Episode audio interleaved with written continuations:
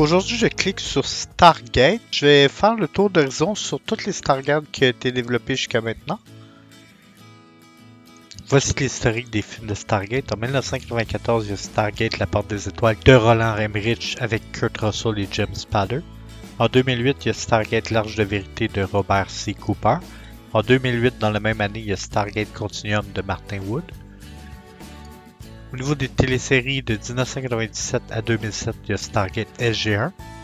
2002 à 2003, il y a Stargate Infinity, qui est une série animée. 2004 à 2009, c'était Stargate Atlantis. 2009 à 2011, il y a Stargate Univers. Et euh, la web série de 2017, Stargate Origin. Plusieurs jeux aussi étaient développés, mais la plupart n'ont jamais vu le jour. Au départ, Stargate était un film qui était réalisé par Roland Emmerich avec Kurt Russell comme acteur principal. Le film commence avec Daniel Jackson, égyptologie et archéologue de profession, professeur et conférencier ayant comme théorie que les pyramides d'Égypte ont été créées et utilisées par les extraterrestres comme piste d'atterrissage pour vaisseaux.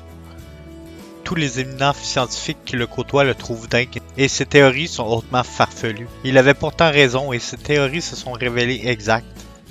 Diplômé de nombreuses études et spécialités comme archéologue, anthropologie, philosophie, parlant 23 langues terriennes et parlant ou déchiffrant trois langues extraterrestres, dont le Goa'uld, l'ancien et le Yunas. Daniel Jackson est contacté en 1996 par Catherine Landford qui lui donne la possibilité de déchiffrer un artefact archéologique égyptien.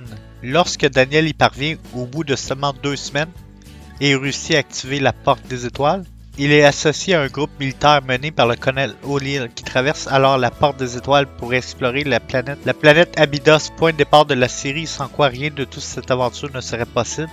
Outre les habitants de la planète, Daniel y découvre une pyramide avec des coordonnées menant à différents mondes de la galaxie. Les coordonnées sont erronées et Daniel décide d'y rester durant un an, entre autres, grâce à l'affection et les liens qu'il a créés avec la population et d'où il y a rencontré sa femme Shari. Suite au succès du film, la MGM rajoute les droits pour la série Stargate SG1. Le concept original du film était très simple, une porte qui s'ouvre vers un monde qui se nomme Abydos. L'émission pilote, c'était L'Enfant des Dieux, Children of the God en anglais cumulant le plus d'émissions produites sous une même thématique. Diffusé pendant 10 ans et ayant mis au monde plusieurs séries dérivées comme Stargate Atlantis ainsi que Stargate Univers, la série se veut une suite du film original incluant le colonel O'Neill avec deux L, suivi de l'ajout de la capitaine Samantha Carter, brillante astrophysicienne au début de la série. Elle évoluera jusqu'au grade de colonel. Elle est aussi très compétente au niveau militaire ayant déjà piloté des avions de chasse. Le début de la série commence avec l'attaque des Goa'uld sur la base de Cheyenne Mountain, qui était jusque-là à l'abandon. Les habitants maîtrisent facilement l'assaut de la base. Le général Hammond envoie des militaires trouver le colonel O'Neill qui était à la retraite et le ramener sur la base et l'envoyer de nouveau sur Abydos. Dans Abydos, Daniel Jackson découvre une autre structure contenant des cartouches et des symboles. Chaque séquence donne accès à des portes des étoiles. Les coordonnées sont erronées et avec Carter, il découvre de nouvelles adresses des nombreuses nouvelles planètes inexplorées. Durant ce temps, les Goa'uld capturent la femme de Daniel et le jeune Shara et les amènent sur Chulak. L'équipe retourne sur Terre et se dirige pour les libérer sur Chulak. Une fois sur la planète, ils se font capturer et réussissent à convaincre Tilk de les rejoindre pour éliminer les faux dieux et libérer son peuple de l'esclavage millénaire. L'univers tourne autour de la mythologie égyptienne et est un thème récurrent dans tout l'univers de SG1. Ils ont comme mission de libérer les peuples de la menace Goa'uld ainsi que l'obtention de nouvelles armes et technologies pour protéger la Terre de toute menace extraterrestre. La mythologie et religion de Stargate, il les extraterrestres qui sont les Goa'uld, les Axiards ou les Anciens. Il y a aussi l'hindouisme, il y a la mythologie africaine, aztèque, celtique, chinoise, mais la majorité est égyptienne.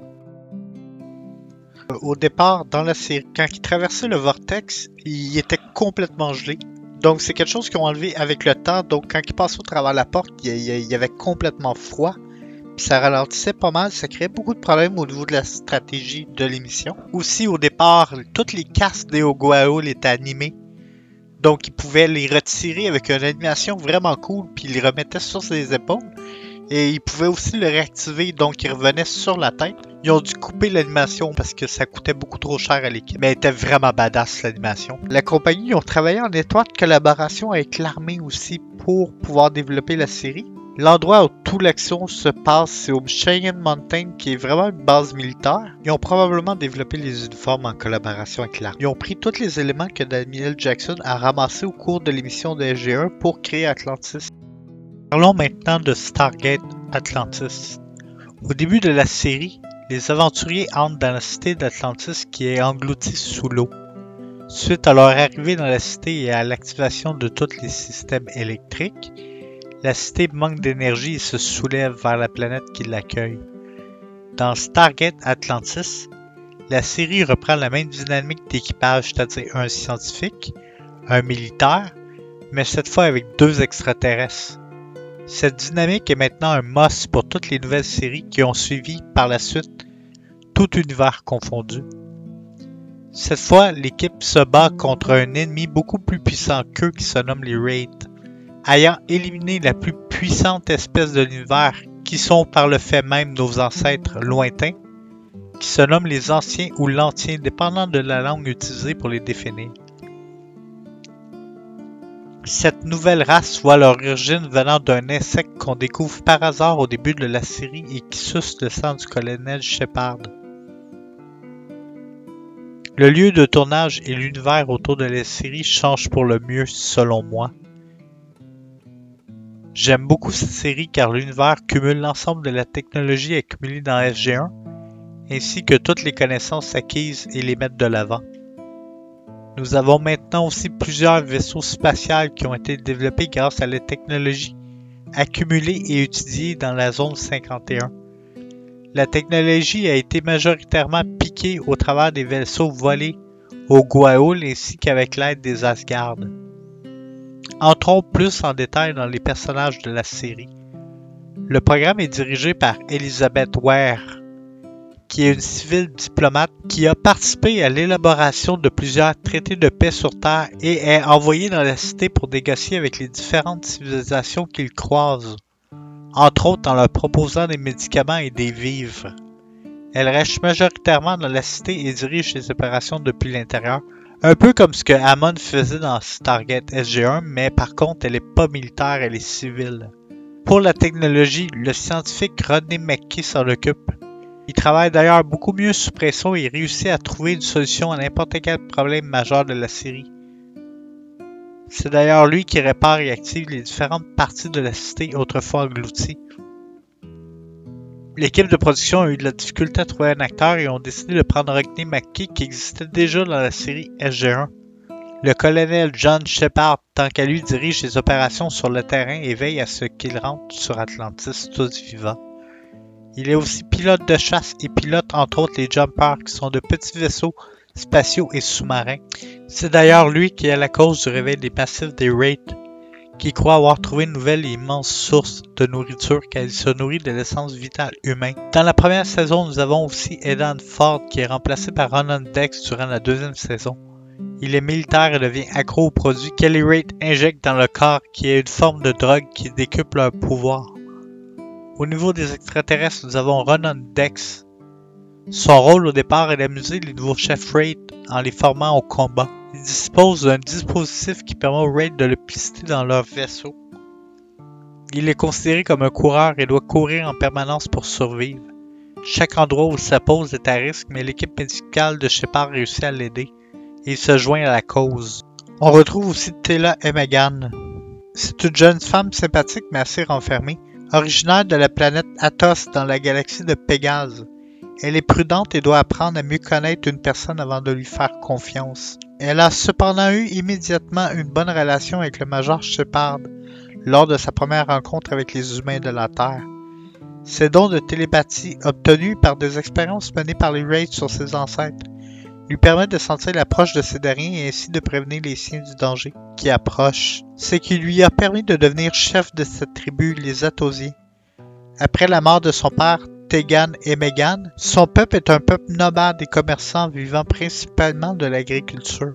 Tella est donc aussi une fine diplomate et elle sert souvent d'intermédiaire avec les autres peuples de la galaxie de Pégase, avec lesquels les Atosiens ont établi une des relations commerciales.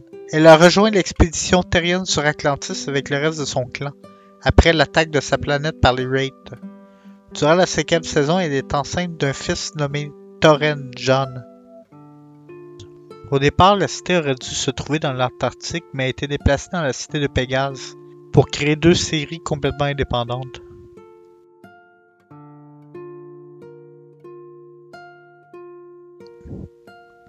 Voyons maintenant l'histoire de Stargate Univers. L'histoire de Stargate Univers se déroule à bord du Destiny, un vaisseau qui servait de lieu d'expérience pour les anciens il y a de ça plusieurs millions d'années. Ceux-ci n'ont jamais vu l'aboutissement de cette expérience, car ils se sont focalisés sur l'ascension. L'expérience des anciens consistait à envoyer un vaisseau jusqu'à la frontière de l'univers et de le rejoindre grâce au neuvième chevron de la porte des étoiles. Il y a des millions d'années, bien avant que les anciens ne quittent la Voie lactée pour Pégase, la série montre que les anciens ont envoyé des vaisseaux automatisés à travers l'univers. Les premiers pour placer des portes des étoiles et les autres pour suivre le tracé des portes et explorer l'univers. Le nombre de vaisseaux envoyés n'est pas connu. En composant une adresse de 7 symboles sur la porte des étoiles, on arrive à contacter une autre planète dans la même galaxie. C'est ce qu'on voit dans Stargate SG1. Une adresse à 8 symboles permet de contacter une autre galaxie. C'est l'histoire de la série Stargate Atlantis dans la galaxie de Pégase. Le neuvième chevron sert à contacter le vaisseau ancien. La série Stargate Univers a été lancée avant la grève des scénaristes américains. Selon Bright White, le concept de la série est bon, mais le prix demeure une inconnue importante. Les studios de production veulent une série qui ne reste pas sur un goût amer. Les studios de production veulent une série qui ne laisse pas un goût amer d'inachevé. Univers introduit une équipe d'explorateurs qui trouve un vaisseau ancien abandonné appelé Destiné. Incapable de retourner sur Terre, l'équipage devra se débrouiller par lui-même à bord du vaisseau, dont la mission préprogrammée est de les amener aux confins de l'univers. Une nouvelle série implique de nouveaux personnages, et donc une nouvelle distribution artistique. Le nouvel acteur principal est Robert Carlyle, L'apparition d'anciens acteurs de la franchise a lieu lors des premiers épisodes de la série. La troisième série de la franchise Stargate est basée sur la découverte et l'utilisation du neuvième chevron de la porte des étoiles. Après avoir résolu un problème mathématique vieux de plusieurs millions d'années, écrit dans une autre langue et caché dans un jeu vidéo, le jeune Eli Wallace est appelé à contribuer au projet Porte des étoiles en collaborant avec le processeur Nicolas Roche sur la base Icar, où se trouve l'énergie nécessaire à l'utilisation du 9e chevron, énergie provenant du noyau de la planète où se trouve la base Icar. Le professeur Nicolas Roche voit sa dernière chance de composer l'adresse à 9 chevrons et réussit, grâce au jeune Ellie, à ouvrir un vortex stable.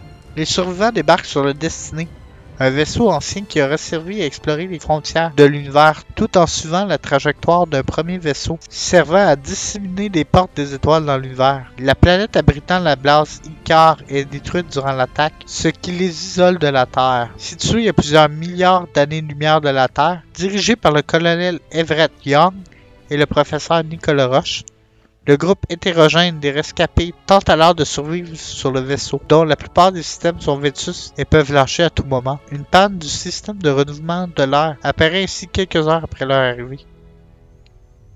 La production s'était terminée au cours de la deuxième saison. Ils n'ont pas renouvelé pour une troisième saison. La série semblait vraiment intéressante, mais vu qu'elle a été coupée à la deuxième saison, on ne saura jamais la fin. C'était un concept qui était vraiment intéressant. Le, vaisseau était vraiment cool aussi. J'aurais vraiment voulu en savoir plus sur le vaisseau. Et aussi, j'aurais aimé ça savoir pourquoi ils s'en allaient là-bas et comment ils ont fait pour y arriver aussi. Il avait découvert la plus ancienne forme d'énergie de la, galaxie et il était en route pour découvrir exactement comment ça fonctionnait. Je vous remercie d'avoir suivi cette série. Je vous remercie d'avoir série euh, je vous remercie d'avoir suivi Stargate avec moi. C'était une de mes émissions préférées. J'ai vraiment hâte que. J'ai vraiment hâte de voir la suite qui est euh, Stargate Origin.